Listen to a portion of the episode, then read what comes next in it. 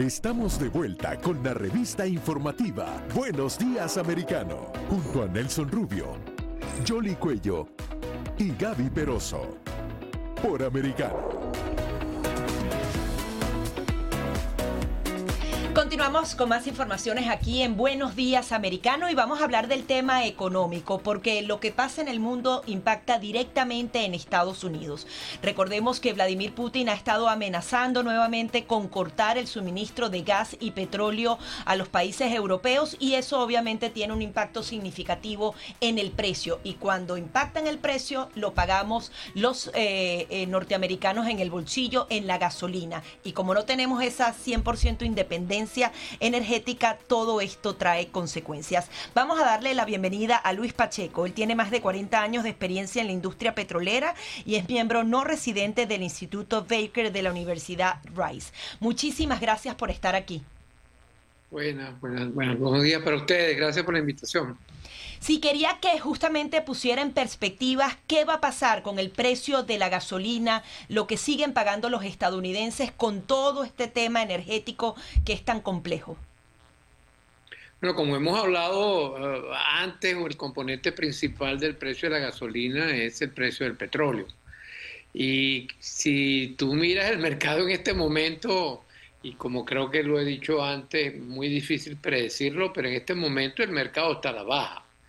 Eh, y está a la baja porque es un mercado donde hay señales contradictorias, sobre todo con la demanda. Está el, eh, tema del posible acuerdo nuclear con Irán, eh, que le quitaría las sanciones petroleras a Irán, metiendo más petróleo en el mercado. Está el tema de una posible recesión en Europa o más, profundizadamente. Y obviamente está también el tema de China, que no sabemos muy bien si estos lockdowns que están implantando son de largo plazo o qué efecto van a tener en la economía. Entonces, en este momento que la gasolina en los Estados Unidos está alrededor de, de 4 dólares el promedio de todo el país, Florida creo que es alrededor de 3,75. Eh, yo creo que, que, va a quedarse alrededor de, de, eso, pero, pero no sabemos, porque como le dije, el mercado está en flujo. Ahora, pero hablemos de otro punto y es lo que está haciendo Vladimir Putin, ¿verdad? Si no le va a vender el, petróleo a los europeos porque ha dicho que es que tiene problemas, pero al final del día Europa dice que eh, son problemas que él está inventando porque se pueden solucionar. ¿Qué hace él con ese gas? Ah, porque también él ha estado haciendo negociaciones con otros países, pero en particular con estos contratos que se debían cumplir. Bueno, no, mezclemos el gas con el petróleo, porque eso, eh, el petróleo y el gas ruso este, tienen, tienen, tienen dinámicas diferentes. Eh, ya los europeos, en todo caso, hablando del petróleo, habían dicho que iban a sancionar el petróleo ruso y no, lo iban a comprar. Y de hecho, el, el, G7 en su última reunión habló de ponerle un techo a lo que se podía pagar eh, por el petróleo ruso, tratando de limitar eh, la bonanza petrolera que Rusia ha tenido desde que invadió a, a Ucrania que, revela que las sanciones a, veces tienen efectos colaterales no deseados. Y, y, es a raíz de esa dinámica, la dinámica que está pasando con el petróleo, donde Putin dice, bueno, si ustedes, si ustedes quieren ponerme a mí eh, sanciones a mi petróleo que me afectan, entonces yo voy a, yo voy a contrarrestar. Y, y el arma que ha escogido es decir, no puedo, eh, no puedo o no quiero o no estoy dispuesto a reanudar los suministros ah, de gas a, Europa Occidental y está usando como excusa las mismas sanciones, porque la sanción, está poniendo como excusa que las sanciones le impiden reparar las instalaciones eh, que harían ese suministro posible. Entonces estamos en este eh, juego de, gato y, de ratón entre las dos partes que no pronostica un tema favorable para el precio de la energía en Europa para este invierno. Tratando de entender la postura de la administración del presidente Biden con relación a todo este tema de la energía, la venta incluso de reservas de petróleo de Estados Unidos, el tema de tratar de lograr un acuerdo con Arabia Saudita, las solicitudes que se han hecho a, la OPEP, el recorte, bueno, toda, toda esta problemática de manera real hacia dónde apunta esta reacción y usted lo mencionaba y trataba de separar el tema Rusia a gas eh, con el tema petróleo a nivel internacional. La OPEP, contrario a todo lo que se pensaba, recortó la producción de barriles de petróleo en la última decisión que acaba de tomar. ¿Cómo va a impactar en el mercado a nivel internacional? ¿Qué va a pasar con el precio de la gasolina? Igualmente eh, acá en Estados Unidos y seguirá la tendencia a disminuir o va a impactar eh, de manera negativa? Todo eso en dos minutos. Eh, ok, veamos, empecemos por el principio yo creo que la política del, gobierno norteamericano, que está muy asociada como a, una reacción, por un lado, geopolítica a la invasión de, Rusia y a Ucrania, es una política que, probablemente cualquier administración la, hubiese hecho. Eh, claro, no creo que factorizaron el impacto que eso iba a tener en los precios ah, ah, de la energía, porque pensaban que ese conflicto iba a ser de poca duración o que el efecto de sanciones sobre Rusia iba a tener un impacto relativamente rápido. Entonces se complica eh, cuando el conflicto sigue ahí, a pesar de las sanciones, las sanciones tienen este efecto colateral que es que de hecho Rusia recibe más dinero. Eh, el G7 no pareciera querer cambiar, Europa, a pesar de voces disidentes, no, quisiera, no parece querer cambiar una política ah, de, sanciones, sino que la quiere eh, mantener y se complica en los Estados Unidos por el hecho de, las elecciones de, midterm, que como ustedes saben mejor que yo, introduce el precio de la gasolina como un, como un elemento que enreda todas estas, estas decisiones. Ya vimos que el, el sacar crudo de los inventarios estratégicos tuvo un efecto relativamente menor. Eh, el precio de la gasolina ha venido bajando más por el mercado eh, global que ya lo mencionamos, la recesión en Europa, aparte de los temas chinos, etcétera, este, que lo que tiene que ver con políticas propias del gobierno de los Estados Unidos. Aquí lo que van a sufrir no son tanto los Estados Unidos, los Estados Unidos pueden resultar siendo un ganador porque van ahora a competir con Rusia en Europa por el mercado del gas natural. Eh, eh, claro, esto es dentro de no tanto este año como el año que viene. Eh, entonces tienes ganadores, tienes perdedores. Los perdedores en este momento para mí obviamente son los europeos que están viendo eh, eh, multiplicar su factura de electricidad y de, energía en general por, tres, cuatro o cinco veces. y, los ganadores obviamente hasta ahora han sido los rusos porque han ganado, han ganado ingresos. La OPEP, por otro lado, que se está beneficiando, obviamente, está produciendo todo lo que puede. Eh, eh, cuando oímos que la OPEP dice que va a cortar 100 mil, que lo que básicamente está diciendo es que los 100 mil que dijo que iba a producir no los va a seguir produciendo. O sea que es un corte eh, más nominal que otra cosa.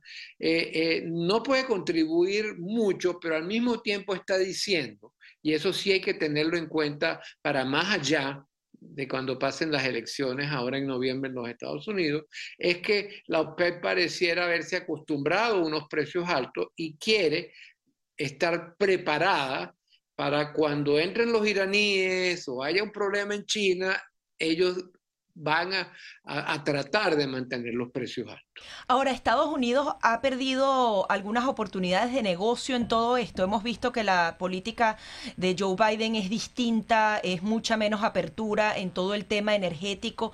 ¿Había algún tipo de oportunidad que Estados Unidos para vender eh, todos estos insumos a Europa que ahora se ha quedado allí por estas políticas o realmente no, no, no habían políticas para ejecutar independientemente del tema electoral? No, yo no, yo no creo que Estados Unidos ha perdido oportunidades de negocio. O sea, el negocio de energía es un negocio que obviamente depende de las políticas que se tomen, pero en los Estados Unidos en particular, este, los incentivos para producir petróleo en, Estados Unidos ciertamente no están ahí, o sea, para invertir adicionalmente, pero los Estados Unidos sigue siendo el mayor productor de petróleo ah, del mundo y está ahí compitiendo con, Rusia en, lo del gas. Y, vender esos insumos a Europa tiene más con, que ver con la capacidad de Europa de recibirlos en el corto plazo que con la capacidad de los Estados Unidos de enviar. Eh, como dije hace, hace poco, yo creo que los Estados Unidos va a empezar a competir por el mercado del gas en Europa eh, eh, con, contra, Rusia, que es el, el natural en este momento. O sea que yo, yo, yo, yo, no lo vería ahí. Otra vez, yo creo que aquí los grandes perdedores son los consumidores europeos eh, de alguna manera también este, la política que ya se había em, eh, empezado con la, eh, con la administración anterior de, de, hacerle embargo a, China en ciertos productos, también de, alguna manera quitaron algunas oportunidades de negocio. Pero, pero, pero yo no creo que son muy importantes. Ahora, eh, si bien es cierto, usted lo mencionaba, eh, la administración ha utilizado parte de esa reserva para abaratar un poco el costo del barril de petróleo. Esas reservas hay que llenarlas. ¿Cómo sería esa dinámica? Ah, ¿Va a seguir esperando el gobierno a que siga bajando el, precio del petróleo? Mencionaba usted que la OPEC y la OPEC Plus se ha acostumbrado como a mantenerlos altos, eso por un lado, y por el otro, Qatar también está jugando un papel importante para suplir ese gas para los europeos, ¿no? Bueno, otra vez, no, no, no me... No, no, no, pero le estoy haciendo las dos eh, para que me ah, conteste. Son dos preguntas. exactamente. sí, sí, sí, este, Yo no, no, estoy, no estoy seguro yo, si, si, ¿cuál es la, la, obligación legal? Yo sé que hay una obligación legal. En este momento no te pudiera decir con certeza cuándo es que están obligados a empezar a rellenar la reserva estratégica. Sé que hay una obligación legal.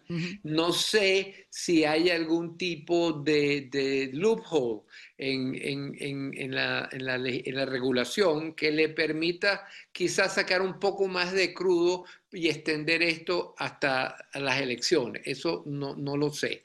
Pero sí sé que lo tienen que rellenar, que tienen una obligación de volver a suplir la reserva, la reserva estratégica.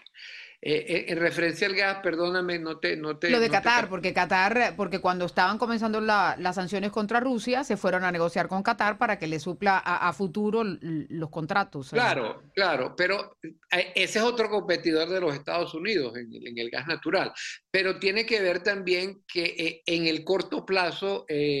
no hay los terminales para recibir el gas licuado. Entonces, entonces tienes que tomar o otras acciones, como por ejemplo estás trayendo eh, gas ah, del norte de África a través de España y llevarlo a, Francia y de ahí a otros lugares. O sea, las piezas se están rearreglando, pero sin duda, eh, si no hay un, un arreglo eh, en Europa con, con, el conflicto entre Rusia y Ucrania y las sanciones que los europeos y los Estados Unidos han decidido imponer sobre ellos, vas a seguir teniendo problemas de alta precios de la energía y quizás vas a empezar a ver grietas a aparecer en esas sanciones. Yo no sé si leyeron o oyeron eh, pronto habrá, eh, a fin de este mes habrá unas elecciones en Italia y el país que está punteando las encuestas habla de que hay que llegar a un acuerdo porque lo que están sufriendo son los italianos y no, y no los rusos. O sea que ahí todavía hay una dinámica muy importante que va a desarrollarse debido a los altos precios de la energía en Europa. Y la inflación, es que los europeos también tienen una inflación que es incluso más alta que la de los Estados Unidos, porque al final del día la parte económica es la que está jugando un papel importante en todo esto, ¿no? Total, total. Es que eh, hay una inflación, obviamente, que, que viene también de efectos post-pandemia, que no me voy a meter en eso ahorita porque lo hemos hablado antes, pero también hay un efecto del de el tema de la energía, el, el, impacto del costo de la energía en la economía que lleva a la inflación. Más, no se nos olvide que de, eh, todos los gobiernos eh, imprimieron dinero. Eh, el gobierno americano durante Trump, el gobierno durante donde Biden, todos los gobiernos en Europa de cualquier parte del espectro político que tú quieras mencionar, imprimieron dinero y ese dinero, como era de esperarse, está causando inflación. Señor Pacheco, otra pregunta. Si menciona usted a los acuerdos nucleares con Irán. ¿Qué impacto tendrían realmente, más allá de la política, eh, desde el punto de vista económico, este tipo de negociación o este tipo de acuerdo? ¿Qué implicaría para la economía norteamericana, para el ciudadano norteamericano común? Bueno, si, lo que nos está preocupando es el precio del galón de gasolina, el galón de gasolina sería más barato porque, porque entra la, eh, eh, Irán es un actor importante como producción de petróleo y eh, el, el, el, levantarle las sanciones le permitiría entonces poner volúmenes adicionales en el mercado, lo cual le quitaría presión al precio del petróleo.